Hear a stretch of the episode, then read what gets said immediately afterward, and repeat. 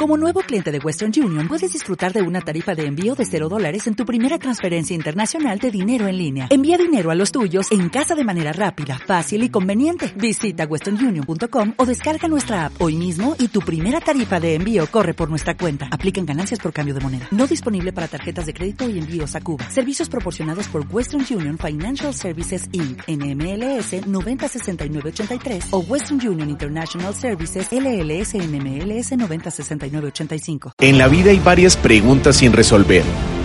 Pero ¿será que no podemos concertar algunas? La gente a veces encuentra algunos debates en donde los evita y trata de escapar de ellos. ¿Y tú, de qué parte estás?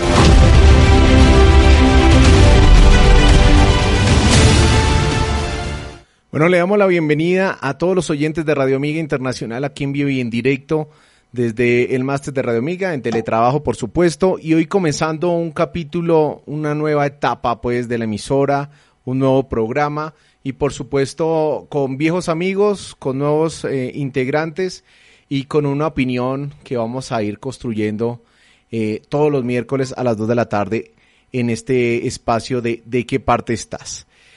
Más allá de ir a presentar ya a nuestros invitados, les recordamos que estamos conectados a través de www.radioamigainternacional.com, a través, por supuesto, de nuestras redes sociales eh, Radio Amiga Internacional en Facebook e Instagram, en YouTube, en Twitter. En especial estamos ahorita en, en live stream en YouTube y en vivo también en Facebook para que nos puedan escribir, nos puedan comentar todos, todas sus preguntas, comentarios, todo lo que nos quieran compartir en vivo y en directo. Es por eso que siendo este espacio tan corto, vamos a ir eh, aclarando esta, o bueno, varias preguntas que van a haber en los transcursos de los programas. Van a haber varias preguntas muy complejas a veces para la comunidad, a veces la sociedad la, las evita, a veces de pronto trata de, de no hablar del tema, pero la idea de este espacio es que nosotros, mediante opiniones diferentes, mediante ámbitos y campos diferentes, podamos establecer de pronto no un centro, pero sí algunos acuerdos y no eh, seguir en esta violencia, seguir en esta eh, de pronto contradicción de muchas cosas y podamos de pronto de alguna forma construir más sociedad, más país. Es por eso que en el día de hoy eh, traje unos amigos muy interesantes, unos de la casa, otros que ya han pasado por aquí por Radio Amiga y por supuesto eh, una amiga eh, eh, en especial aquí nueva desde Armenia. Le vamos a dar un saludo a Verónica Olivares, coordinadora de Gobierno y Relaciones Internacionales, internacionalista, por supuesto ya de profesión y, en maestría en Economía Aplicada. Así que démosle una bienvenida. ¿Qué tal Verónica? ¿Qué tal Armenia? Buenas tardes, muchísimas gracias por el espacio y gracias también a todos nuestros oyentes por abrir eh, su mente y también abrirse a estos debates tan importantes. Armenia va muy bien y está muy conectada con esta temática. Excelente. También tenemos eh, desde, se puede decir desde la Universidad de los Andes, ¿no? Maestrante de los Andes, eh, también ha pasado por esta gran alma mater que es la Universidad Nacional.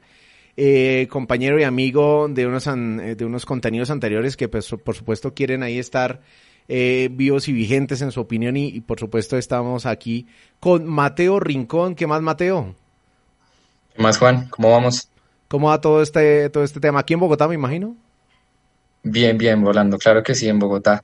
Listicos para lo que pase y ocurra. Excelente. Tenemos también alguien ya activo en el distrito, por supuesto amiga de Radio Amiga, y estamos hablando es con María Camila Pinzón, acá desde Bogotá. Edil de Teusaquillo, ¿me corriges? Correcto, María Camila. ¿Qué tal, María Camila? ¿Cómo va todo? Bien, muy contenta de estar acá, de volver a Radio Amiga, de este espacio para los jóvenes, para los universitarios y para todas las personas que expresan sus opiniones. Muchas gracias por la invitación. Y para ya comenzar finalmente, pues eh, nuestro amigo aquí de, Conecta de, de, todos los viernes a las 3 y 30, Sergio Nada, eh, ¿cómo vas? No, no hay que darle tanta presentación a Sergi, ¿cierto? Hola, hola Juanito, muchas gracias por la invitación a este programa. Eh, esperemos que, que, sean muchos más, que, que sea un éxito total, rotundo. Cuenta con nosotros desde Conéctate para poder apoyarte en todo lo que necesites. Saludos a Verónica, a Mateo y a María Camila. Esperemos que, que la discusión de hoy sea productiva y se lleguen a acuerdos. Yo creo que, y además que recalco algo muy importante y es darle los créditos al máster a Juanito, porque siempre ha dicho que hay que llegar es precisamente a eso, acuerdos. Nosotros siempre que terminamos el Conéctate, hablamos hay veces un espacio de una hora, echando carreta, tomando tinto hay veces, eh, y tenía muchas ganas de sacar ese programa. Y me alegra en el alma poder decir que hoy lo logró. Entonces también cuenta con nosotros desde, desde Conéctate, desde la Academia Colombiana de Derecho Internacional, de la cual hoy en día eh, pues tengo el placer de ser el secretario general. Eh, y nada, desde los espacios en los que yo esté, tendrás cabida tú y obviamente los espacios de Radio Amiga. Bueno, diría mi abuela, hay que comenzar ya el almuerzo porque se hace tarde. Entonces, eh, comencemos a aprender este, este fogón y empecemos a, debatir de una forma adecuada. Principalmente empecemos por, por, por ámbitos con la, pregunta central. Debemos eh, desalojar, sacar a todos los inmigrantes ilegales aquí en Colombia o más bien legalizarlos y, entablar una nueva estrategia. Pero quiero empezar o partir desde el tema que ahorita más eh, urge principalmente en el distrito, ahí nos comentará María Camila, y por supuesto en el país de la inseguridad. Y me gustaría ver desde otro punto de vista, estamos en Bogotá la mayoría, y sería bueno comenzar fuera de la ciudad como para airearnos un poquito. ¿Qué opinas al respecto en tema de seguridad con esa pregunta? ¿Deberíamos sacarlo? ¿Realmente genera más inseguridad? ¿O la inseguridad ya, ya está desde hace rato? Pues dejemos así el tema. ¿Qué nos comentas ahí con eso, Verónica? Bueno, Juan, yo creo que al contrario, el gran problema de la inseguridad viene precisamente por esa falta de regularización.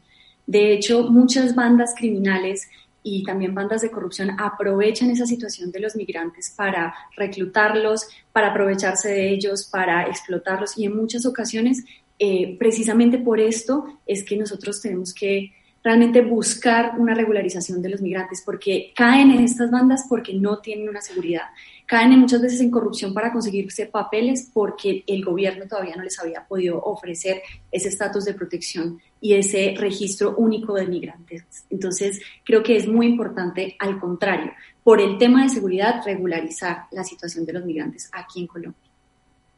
Mateo, Mateo desde Bogotá, cuéntanos.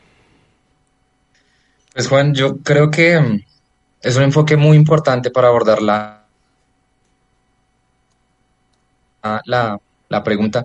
Yo creo que no sé si Verónica haya como consultado esas, fuentes de datos que nos dicen que realmente la población migrante es una muy pequeña proporción de, de, las que cometen los delitos acá en el distrito. Hay un informe muy completo de la Fundación Ideas para la Paz que nos muestra todos esos resultados y que realmente es un mito urbano eh, creer que eh, los problemas de Bogotá entonces se volvieron eh, a causa de la migración venezolana en el país. Yo creo, pues estoy de acuerdo también con Verónica en que el tema aportaría mucho en regularizar pues su, su estancia, su permanencia dentro de, del país, pues en general pero también es importante que realmente nosotros como ciudadanos, mientras las instancias burocráticas se ordenan, pues podemos dar de nuestra parte para que, para que la cosa coja mucho más forma y nos demos cuenta que realmente no es un tema de apartar a los venezolanos de nuestra sociedad, sino de, intentar articularlos y sacar el mejor provecho, pues como una sociedad eh, mucho más integral y, y sostenible, pues en términos generales. Eh, añadiéndole a este pequeño concepto que estamos hablando de lo que es inseguridad acerca de la pregunta, eh, María Camila, ¿qué opina? O sea, realmente, si está insegura, o sea, todo el mundo ahorita uno escucha noticias y son, eh, son inmigrantes, son inmigrantes, no son de este país, lo que es la inseguridad. ¿Qué dice, por lo menos desde el punto de vista en Teusaquillo, cómo se ha visto toda esta situación y realmente, ¿qué opinas al respecto? Eh, bueno, para iniciar, creo que eh, muy importante lo que dijo Mateo. Las cifras actuales arrojan desde, Secretaría de Seguridad, mediante los mapas de color que identifican la denuncia ciudadana en los puntos más álgidos de la localidad y en el distrito Bogotá, que los migrantes son una pequeña parte de la proporción en la cual ellos delinquen. Es totalmente cierto y real al momento de la cifra. Claro, está la opción ciudadana de decir que las cifras no arrojan de pronto la realidad. Es algo que hemos competido eh, no solamente en temas de seguridad, sino también en salud.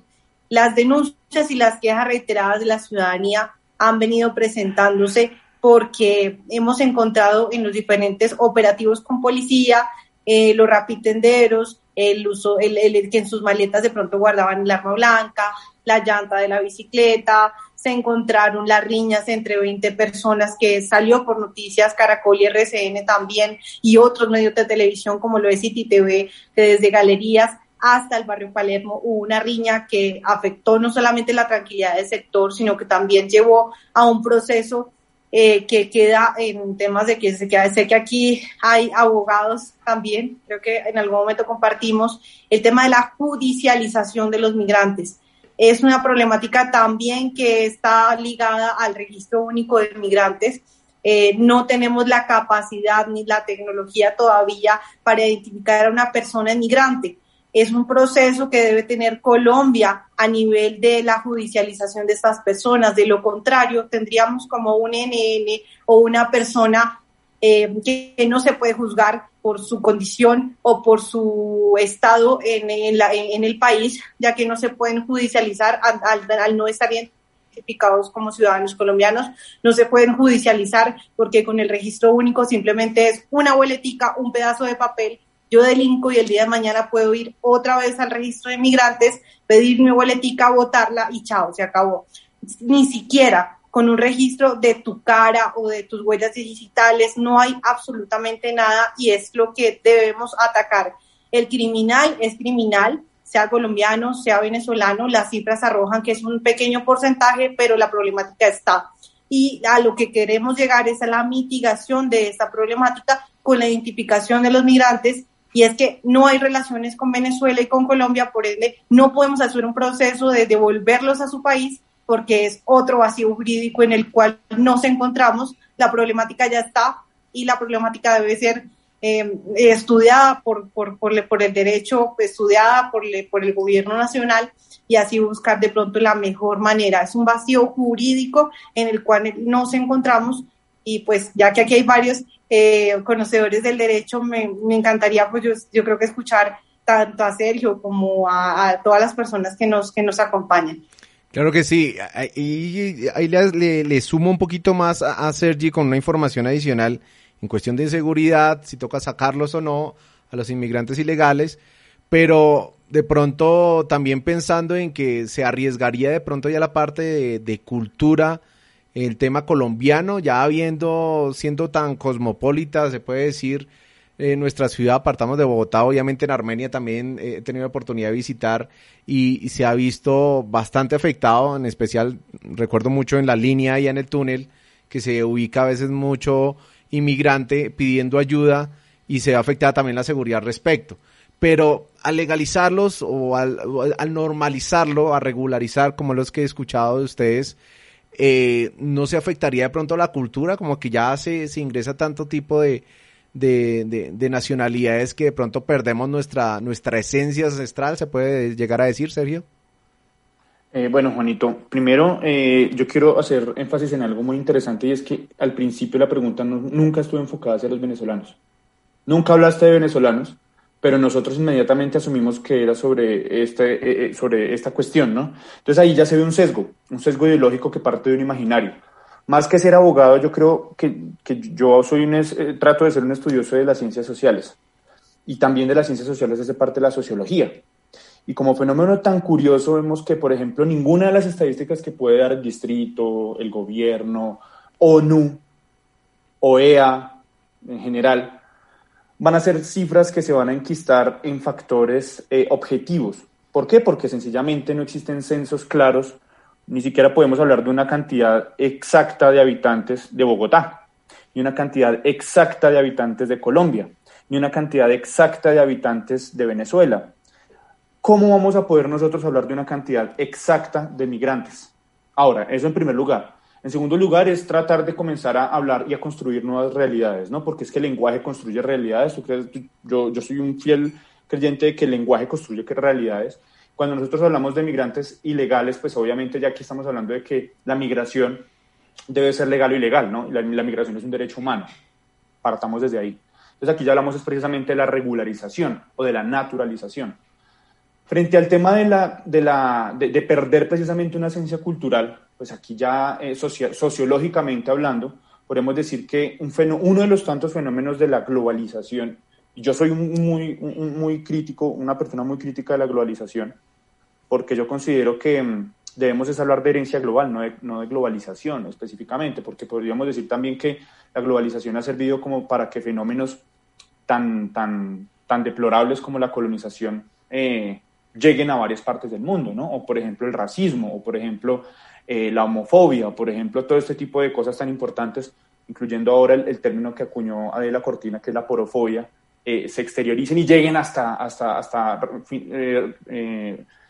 partes muy recónditas del mundo, pero igualmente eso es uno de los tantos fenómenos de la, de la globalización. Entonces yo creo que la cultura como tal no va a subsistir mucho tiempo tal cual como la conocemos, la cultura, las, las tradiciones o los arraigos que nosotros entendemos como nación, ¿no? Precisamente porque existe un fenómeno que está tratando de dinamizar más esos procesos. Y ahora pues eh, hay un, un, dentro de las ciencias políticas se utiliza mucho y yo creo que Verónica sabrá un poco más de eso que yo, Samuel Huntington con todo lo que es el choque de civilizaciones, nos habla precisamente de eso. No estamos hablando de que la civilización venezolana o la civilización colombiana, que no existen por separado, hacemos parte de la misma civilización o subcivilización que es la latinoamericana, tenemos culturas eh, o arraigos muy distintos. Profesamos una misma religión, entre comillas, yo no profeso ninguna religión, hablamos un mismo idioma, tenemos un mismo dialecto, Incluso tenemos alguna particularidad de guardar algunos rastros ancestrales con nuestros, con nuestros hermanos mayores indígenas, ¿no? Entonces, ¿cuál es el miedo de que las culturas, tanto la colombiana como la venezolana, tienden, eh, tiendan a, mezclarse y interrelacionarse?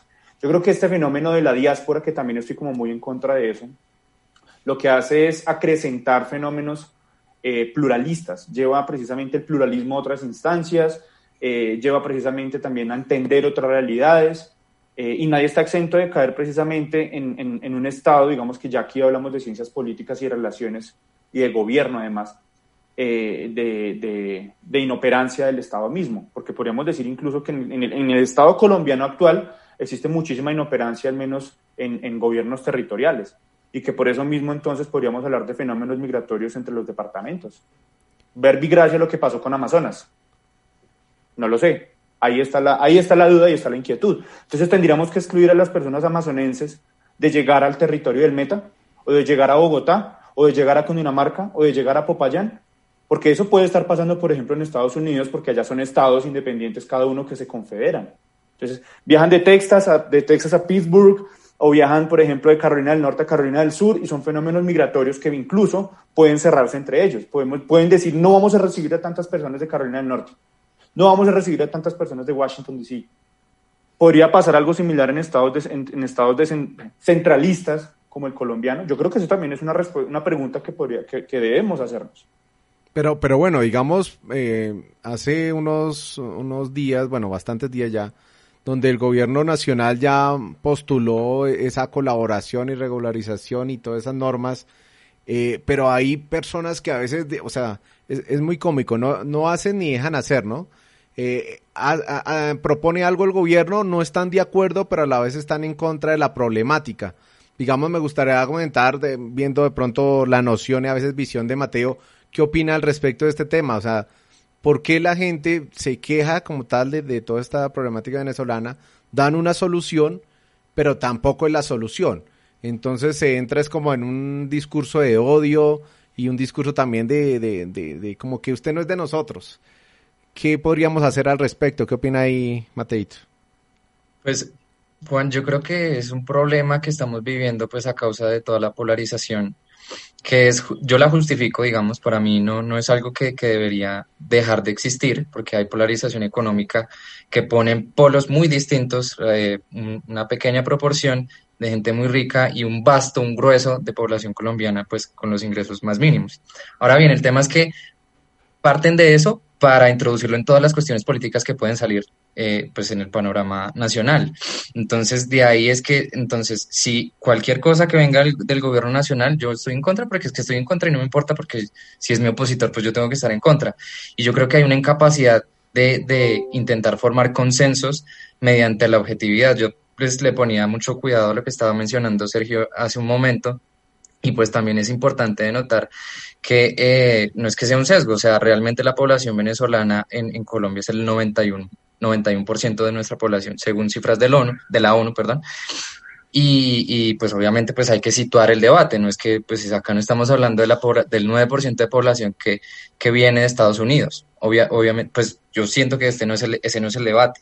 Entonces, em, lo, lo, traía como a colación porque, o sea, también estoy como a favor de, este tema de, la cosmovisión de lo que es la humanidad y en ese sentido pues yo quería centrar también un argumento que es cuáles son las ciudades más grandes eh, pues a nivel mundial y tenemos que las más grandes a nivel mundial también son las que más albergan extranjera. Luego el tema de la cultura es como el anclaje que, que, permite ese subdesarrollo entre varias sociedades. Y en el, o sea, en el momento en el que estamos, en que seguimos apelando a esos modelos chauvinistas de es que lo que es mío es, es mejor que los demás, pues estamos perdiendo mucho valor agregado que nos están dando otras civilizaciones, otras culturas, otro tipo de personas que pueden aportar mucho para el desarrollo. Y lo importante es precisamente, pues ya a, a, y lo, lo, lo que decía al inicio es poder articular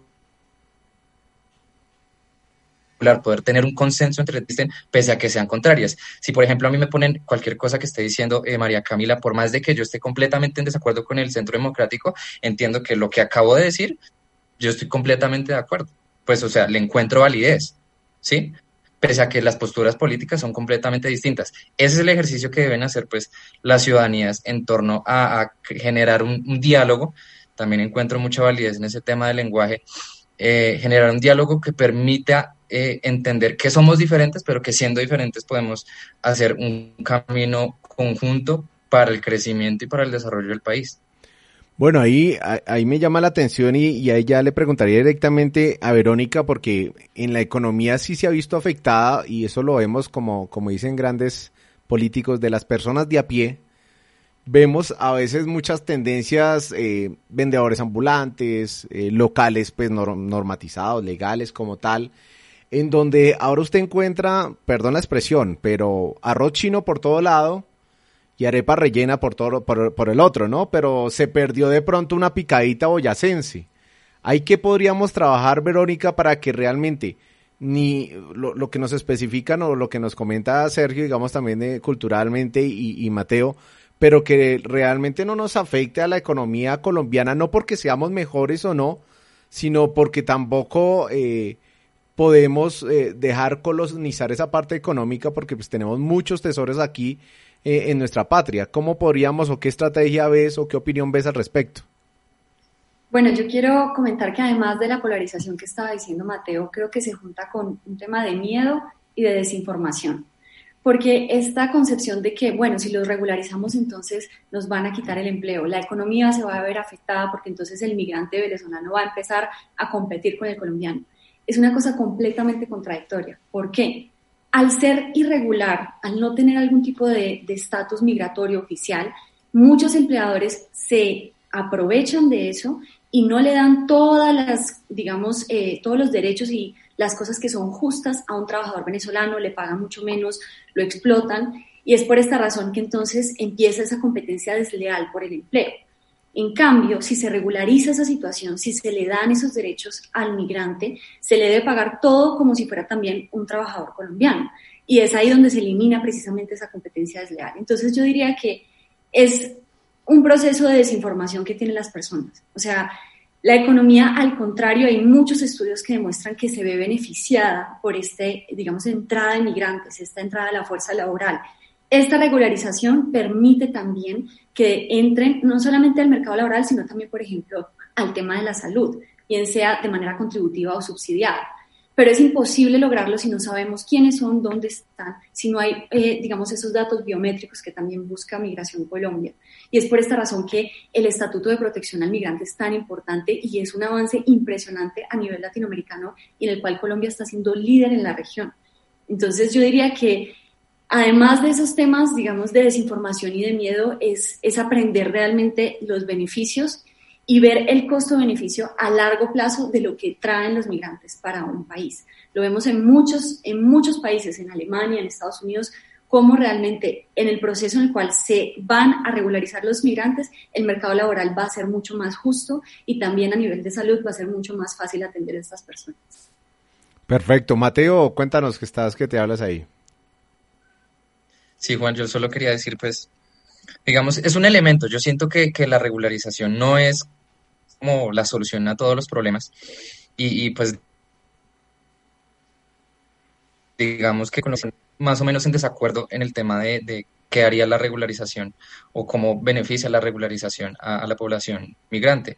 Y el tema es que realmente el problema no es que le estén pagando menos a los venezolanos, el tema es que, y lo uno a lo que decía Sergio, el problema es que no hemos, no hemos tenido un proceso de globalización de la mano de obra. Entonces, ¿qué es lo que pasa?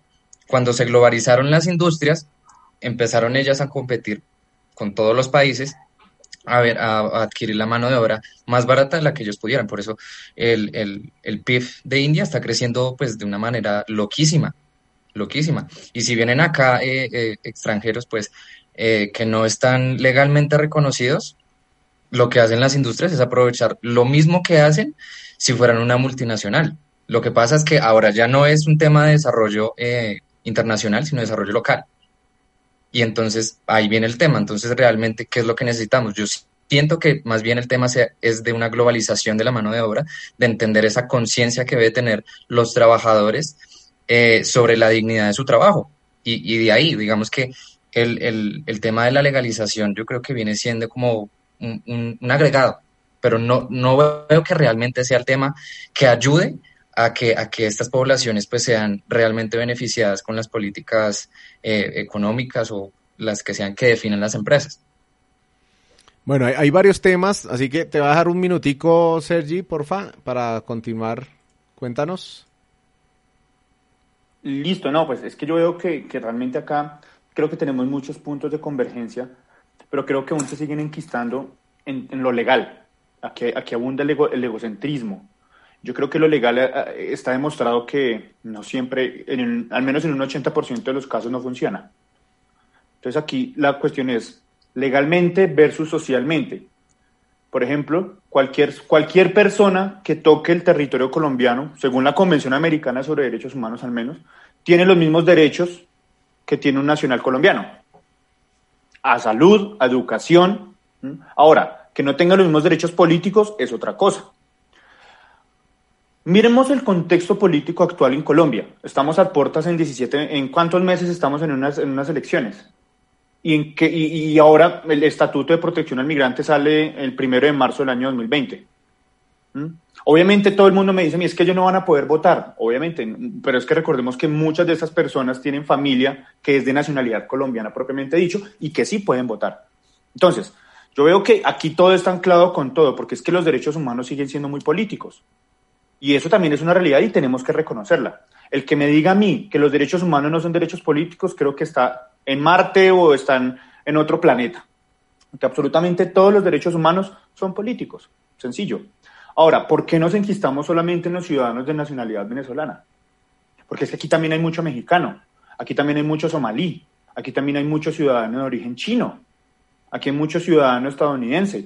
Incluso ustedes se dan cuenta, muchos eh, muchos influencers, como por ejemplo eh, eh, Jonathan Wolf, creo que es el, alemán, que además le mando un saludo por acá. Tenemos también uno que es de, origen estadounidense que se nacionalizó hace poquito y se declaró, ya, ya reclamó la cédula, incluso creo que, bueno, no recuerdo el nombre, es, es gringo. Él mismo se reconoce a sí mismo como gringo, entonces no, no, no, no siento que le esté ofendiendo en su propia dignidad, pero ¿por qué también no hablamos de ellos? Porque solamente hablamos de los venezolanos. ¿Por qué? Entonces yo creo que aquí la cuestión es también comenzar a derribar esos imaginarios que están enquistados ahí. Son creencias irracionales, porque es que el que me roba a mí es una persona que está robando, independientemente de su nacionalidad, de su nacionalidad que es que el acento. Entonces ya hay muchos memes por ahí que están rodando en redes sociales que dicen, ¿cómo, cómo hago para diferenciar entre un... Eh, ojo ahí con, lo, con, con, esto, con esto que yo les voy a decir, entre un costeño y un venezolano. Imagínense ustedes la cantidad de discriminación que existe en ese comentario. ¿Mm? Es un comentario que discrimina por punta y punta. ¿Mm? Porque si no se quiere, se discriminan a los venezolanos y si se quiere, se discrimina también a los costeños, a las personas que tienen eh, arraigo costeño. ¿Ven? Entonces, digamos, por todas las puntas estamos nosotros siendo estamos discriminando eh, de una forma, hay un, hay un odio en esos, en esos comentarios que nosotros muchas veces no reconocemos.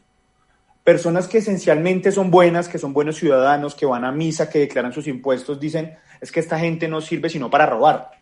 ¿Mm?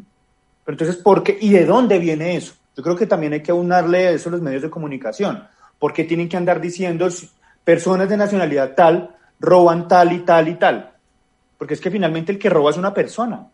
Entonces yo creo que la carga también debe recaer sobre los medios de comunicación. Nosotros no podemos comenzar, y, ojo, yo con esto tampoco estoy promoviendo un discurso de censura, pero sí debemos fijarnos muchísimo más en lo que consumimos nosotros como, eh, como, como televidentes, como radioescuchas, y ahora con las redes sociales en donde nosotros, aparte de consumir, también producimos. Porque es que para hacer un meme, eso uno lo hace así, a la velocidad de la luz. Y memes además ofensivos y cargados de odio y cargados de, de un montón de cosas que realmente me dan, a mí es como, como unas náuseas por dentro. Entonces, esas son cosas a las cuales también tenemos que abocarnos a cuidar. Bueno, eh, hablando ya eh, más eh, específicamente de esa regularización que sería como una parte o una postura de, de, la mayoría de ustedes, a mí me preocupa un tema y es que normalmente si usted está haciendo una infracción, algo de malicia o algo está haciendo mal, si me hago entender, se puede llegar a decir desde ese punto de vista. Si usted va a otro país, creo yo que si usted se va de vacaciones, usted dice, uy, no, me sale más barato, entonces vámonos sin papeles Considero que creo, los que ustedes, los que hayan podido salir del país, creo que no lo han hecho de esa forma, ¿no? Se toman el trabajo de cuál es el pasaporte o cuál es el permiso para poder salir del país e ingresar a otro. Entonces, mi pregunta es, regular, digamos, esto ya va más eh, propiamente allá a Teusaquillo, propiamente a, a María Camila, y es regularizar eh, este tipo de, de, de, conducta, se puede llegar a decir, eh, estará bien o, de pronto estaríamos, eh, como se escucha afuera, es legalizando de pronto gente con algunos actos que no deben ser buenos o por no decir estigmatizar a las personas, como hay otra gente que sí viene con las mejores intenciones, ¿no? Eso no, no, no se puede aclarar. Y, y, es más, me atrevo a decir que la mayoría, la mayoría quiere venir acá a seguir adelante de pronto por X o Y razón. Escogieron este país, del país que vengan, escogieron este país por algo, ¿no? pero los que pronto vinieron así legales, ¿no será por algo? Diría ahí un, comentario por debajo. Cuéntanos, María Camila. Bueno, em, difiero en que las problemáticas eh, sociales de cada país se generan precisamente de eso, los impactos sociales. Eso ha desarrollado a nivel mundial lo que son tanto las revoluciones, las guerras, los procesos migratorios eh, miremoslo desde países, no sé, arábicos cuando llegaron al, a Australia o miremoslo los mismos colombianos cuando en su momento llegamos a Venezuela. Eh, son diferentes factores a nivel mundial. Eh, muy bonito que está este aquí el componente sociológico porque estudia precisamente los impactos sociales dentro de las diferentes eh, poblaciones y nosotros, eh, como, digamos, como estamos atados a lo que es las normas internacionales, los tratados, tenemos que garantizarle, no solamente por la legislación colombiana, sino también por los tratados y acuerdos que hayamos eh, dado con Naciones Unidas, con la Constitución Americana, en acorde a lo que son esos derechos fundamentales y esos derechos internacionales. Eh, la migración está cobijada también eh, por procesos. Yo estoy dando aquí una postura general y lógica y objetiva de lo que se está viviendo en el país y es que debemos atenderlo. De pronto Colombia no tiene el, el capital económico como si lo tiene un Estados Unidos o lo puede tener otros países que son incluso potencias en el mundo que puede llegar a solventar económicamente esta, esta crisis eh, para poder llegar a decir es que va a haber educación para todos, es que va a haber, eh, cuando tú reconoces a un ciudadano o un migrante, no solamente le reconoces derechos, sino también le debe reconocer obligaciones. Eh, cuando tú hablas de que si yo como en Colombia, si llegamos a, entrar en un conflicto político o armado, pues hombre, yo paso a mis países fronterizos y espero que alguien me tienda la mano. No es obligación de ese país, pero si lo vemos de fondo, sí lo es cuando nos estamos acogiendo a tratados nacionales e internacionales eh, mediante acuerdos. Eh, de estar de acuerdo, pues hombre, no, es, no sería un buen negocio para nuestro país, ya que somos un país tercermundista que no tiene la capacidad económica. Y miren cómo estamos ahorita de llegar a esta crisis que no solamente ha dado un impacto migratorio, sino un impacto eh, biológico eh, a nivel mundial, ha generado más hambre, ha generado más habitabilidad en calle, porque son factores que también nuestros habitantes de calle no son solo colombianos, hay mucho migrante venezolano en la calle con sus niños. Los CIAM, los, los centros de atención al migrante que en Bogotá se encuentra también en la localidad de Usaquillo, le tratan de brindar a esta población las garantías que se merecen, pero no van a ser suficientes. Ahora bien, los que son los convenios y las relaciones entre países, yo creo y deberían tratar de, de, regularse, ya que si no tenemos relaciones con, con lo que es Venezuela y viendo el impacto social que esto genera, pues no tenemos la capacidad para decir, oiga, señor migrante, devuélvase, oiga, señor migrante, ¿cómo hacemos? No sé cómo en Ecuador lograron eh, vulgarmente, como de pronto decía este post de esta entrevista, ¿los sacamos o los dejamos? Allá tomaron medidas estrictas y sacaron a los venezolanos, eh, a los ciudadanos venezolanos de nacionalidad venezolana, eh, y, de pronto no sé cuál fue el, el, curso, desconozco el proceso, pero sé que fue una mano dura lo que se aplicó porque la situación del país se priorizó en su población. Regular estas conductas y bueno, haciendo un, cápita de todas las intervenciones de mis, de, de mis compañeros de panel, es que los colombianos también no medimos la situación en la que vivimos. Si nosotros pues, nos ponemos a darle trabajo a una persona sin importar la nacionalidad, eh, aprovechándonos de su condición, pues somos también parte del problema, ya que nosotros como empresarios, si llegamos a darle menos garantías a un trabajador, menos dinero a ese trabajador y nos, y nos guardamos ese excedente que le podemos pagar a un colombiano, pues nosotros mismos estamos quebrando a este país.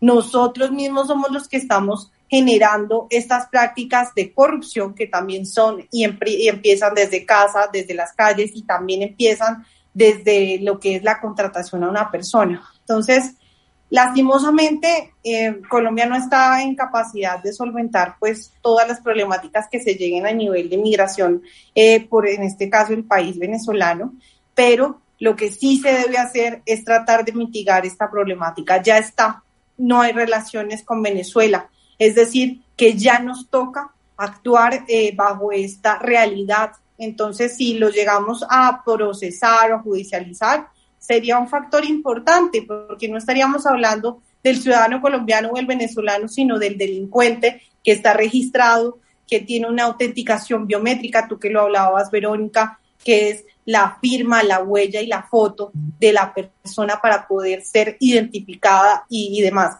Creo que en temas de TIC también estamos atrasados, en temas de tecnologías e informáticas, así que no es tan fácil identificar a una persona. Es increíble que cuando la Policía Nacional captura a una persona, en este caso XY nacionalidad, y la lleva ante un juez eh, o ante el juez de control de garantías, además, el, que, eh, el, quien procesa a esta persona le dice, pierde su tiempo porque yo no puedo procesar a esta persona y recibimos amenazas en un CAI como se presentó en el CAI Galerías diciendo, es que te voy a meter una piña porque a mí no me pueden hacer nada y me le burlé a la justicia colombiana. Entonces, creo que hay que enfocarse en sí reconocer eh, de pronto los migrantes, hacer un trabajo cualitativo, cualitativo y cuantificar cuántas personas hay, cuáles son los delitos que se cometen y ver realmente la, población cómo eh, son esos procesos de, de recoger, de reivindicar y de judicializar brindando derechos, pero también obligaciones a este tipo de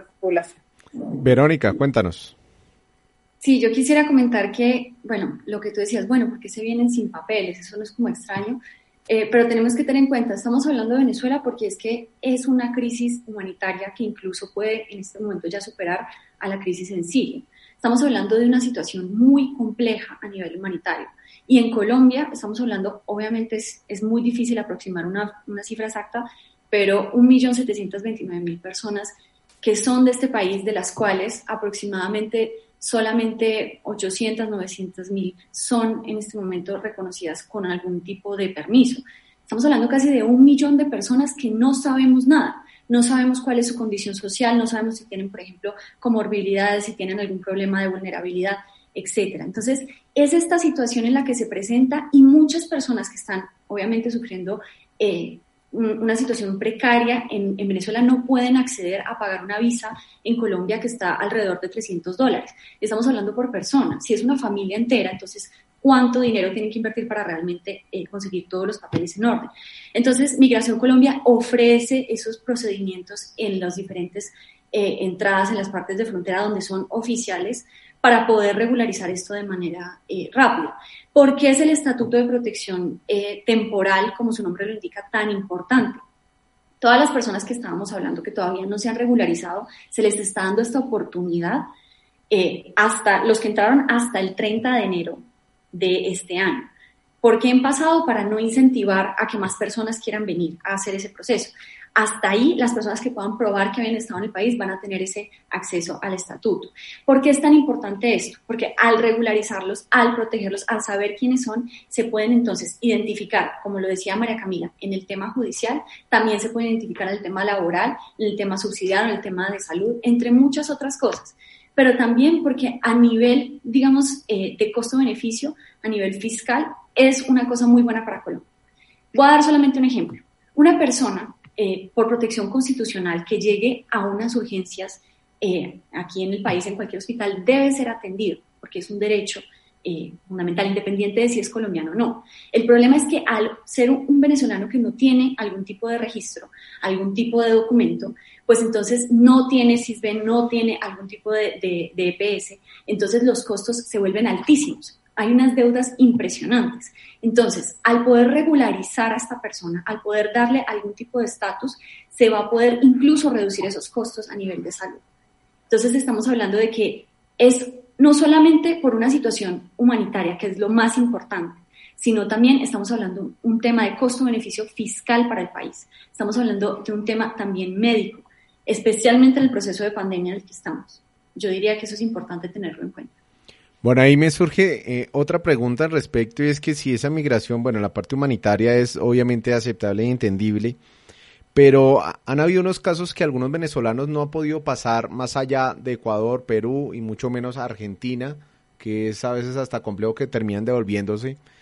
Eh, no ha podido pasar por X o Y razón, tienen algunas notas eh, policiales, tienen algunos problemas legales, se vuelven y terminan en Colombia y nosotros después lo regularizamos y vamos, esto es una opinión acá de Juan Rubio, no de la emisora, pero yo pensaría que estaríamos como regularizando o, legalizando criminales. No sé, no, no obviamente aclaro, no de otros países, no de un país en especial, sino esas personas que fueron devueltas por problemas legales, por problemas de eh, antecedentes y ese tipo de cosas. No todos, solamente esas personas. ¿No estaríamos haciendo eso?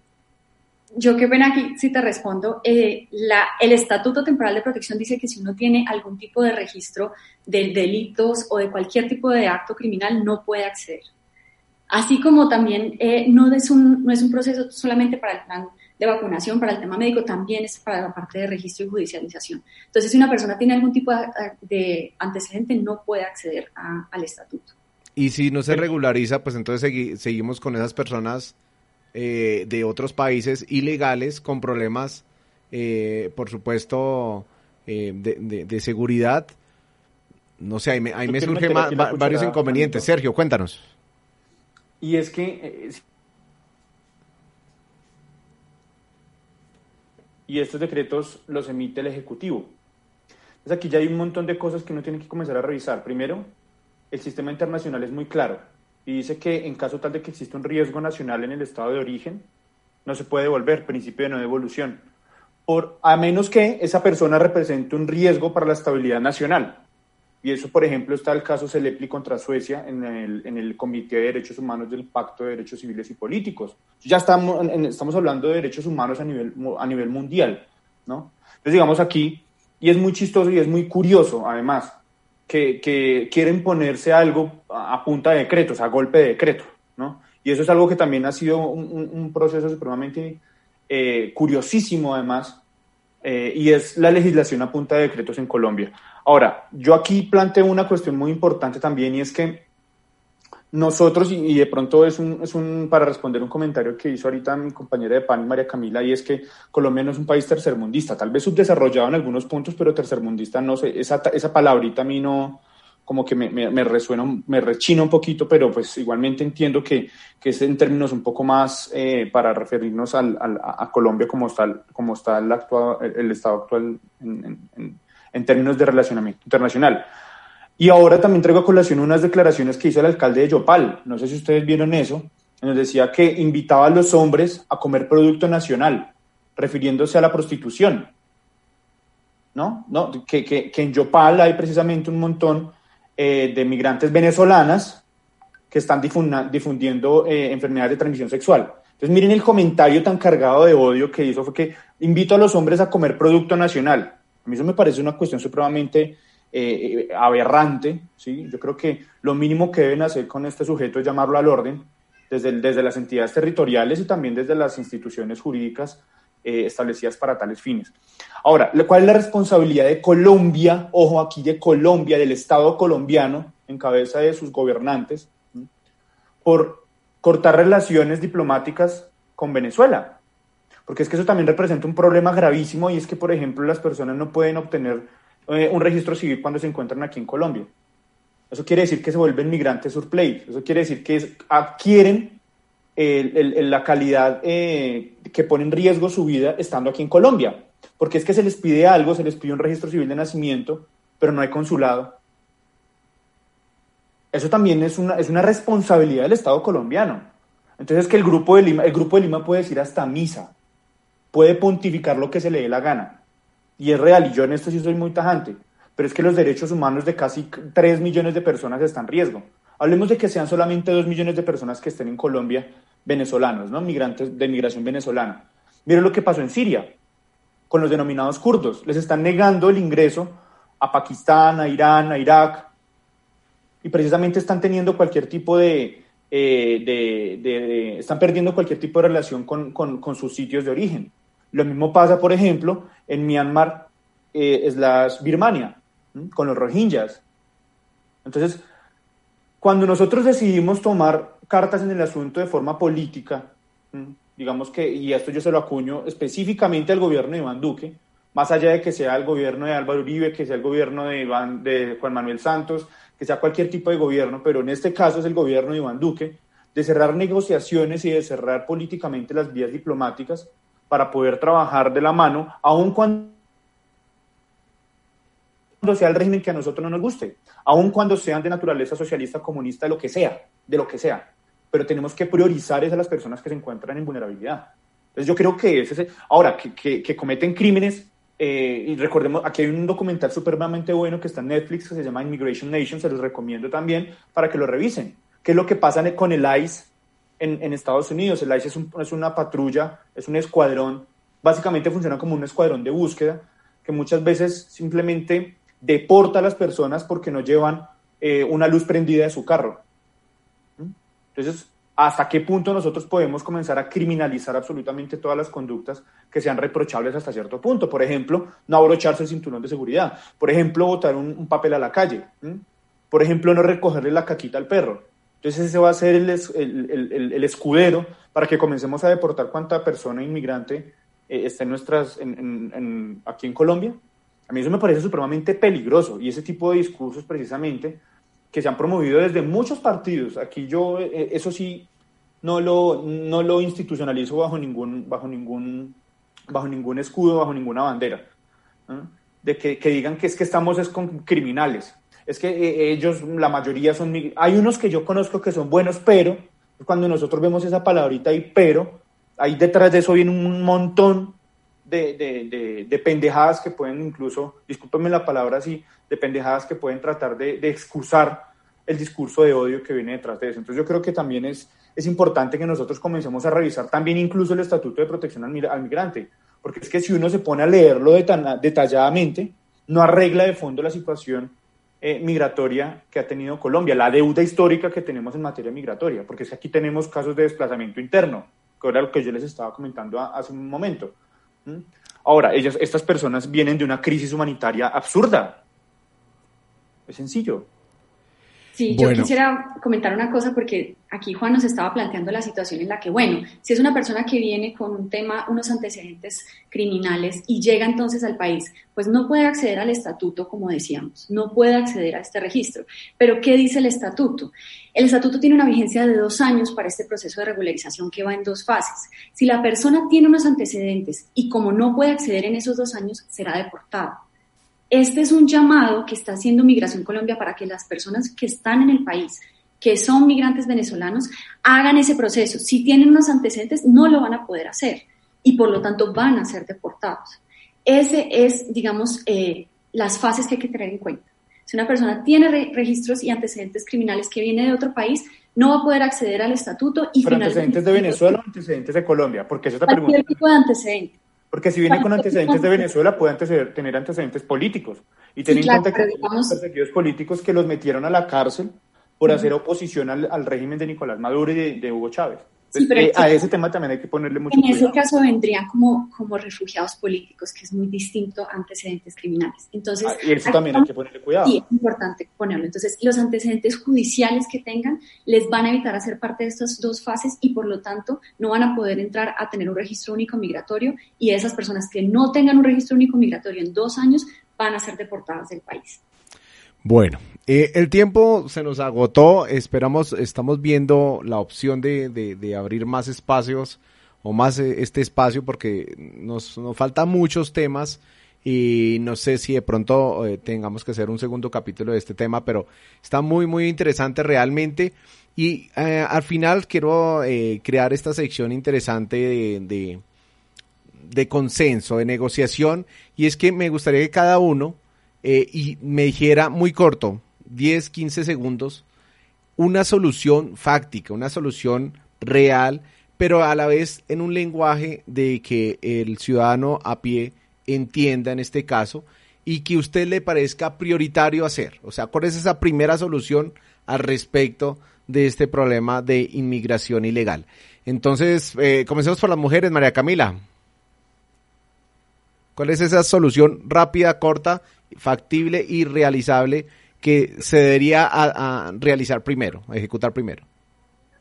15 segundos es muy poquito, pero ah, em, actualizar nuestros mecanismos de autenticación biométrica para la identificación de los em, migrantes, tanto en los IAM, para el reconocimiento de los derechos, obligaciones y también para la judicialización de los mismos.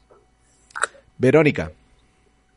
Totalmente de acuerdo. Hay que de verdad implementar el Estatuto Temporal de Protección. Sí, es algo temporal, no es algo definitivo. Y junto con eso también empezaron las campañas contra la xenofobia. Porque definitivamente ese es el otro problema. En lo cultural, lo que tú mencionabas, es, es la raíz de las cosas. El comentario, por ejemplo, del alcalde de Yopal, etcétera. Evitar ese tipo de, de situaciones a toda costa. Mateo. Pues me la pone difícil porque consenso a partir de lo legal, no sé, creo que es una dependencia externa a la solución del problema. Pero yo diría como universalización de, la mano de obra. Esa para mí es la solución. Ok, perfecto. Sergio. Ay, caramba. Bueno, yo creo que la solución para mí es social. Lo legal está mandado a recoger, eso no va a servir. Y no penalicemos todo, porque eh, esta, esta sociedad ya está mamada de lo penalista de andar penalizando las cosas. Entonces yo creo que la solución es empatía, comencemos a charlar más con los ciudadanos de nacionalidad distinta a la nuestra. Primero que esa, esa imaginario de nacionalidad desaparezca un poquito y de patrioterismo barato y absurdo. Y lo último es, eh, eh, también veamos que, que existe una problemática de aporofobia más que de xenofobia. Perfecto. Bueno, el tema, se nos quedaron muchas cosas por fuera. Estaremos ahí mirando, dicen por ahí en comité editorial para ver si podemos hacer un segundo capítulo o abordarlo desde otro punto de vista para ir desarrollando y, la idea de este espacio es crear conocimiento. Esperamos a todos los que se hayan conectado, eh, nos escriban sus comentarios, estén muy activos. Próximo miércoles 2 de la tarde, ¿usted de qué parte está realmente? ¿Qué opina al respecto? Y la idea de, este programa es crear conocimiento, criticar obviamente, eh, controvertir por supuesto, pero en pro de una construcción y la construcción de un país mejor. Espero que les haya gustado este contenido. Mi nombre es Juan Rubio. Les agradezco a todos los integrantes e invitados que estuvieron el día de hoy. María Camila, Verónica, Mateo, Sergio, muchas, muchas gracias por estar aquí en De qué parte estás y por supuesto en Radio Amiga Internacional. Nos vemos eh, el próximo miércoles a las 2 de la tarde, como siempre aquí en www.radioamigainternacional.com. Chao, chao. Muchas gracias a todos. Vale, Juanito. Chao. En la vida hay varias preguntas sin resolver. Pero ¿será que no podemos concertar algunas? La gente a veces encuentra algunos debates en donde los evita y trata de escapar de ellos. ¿Y tú, de qué parte estás?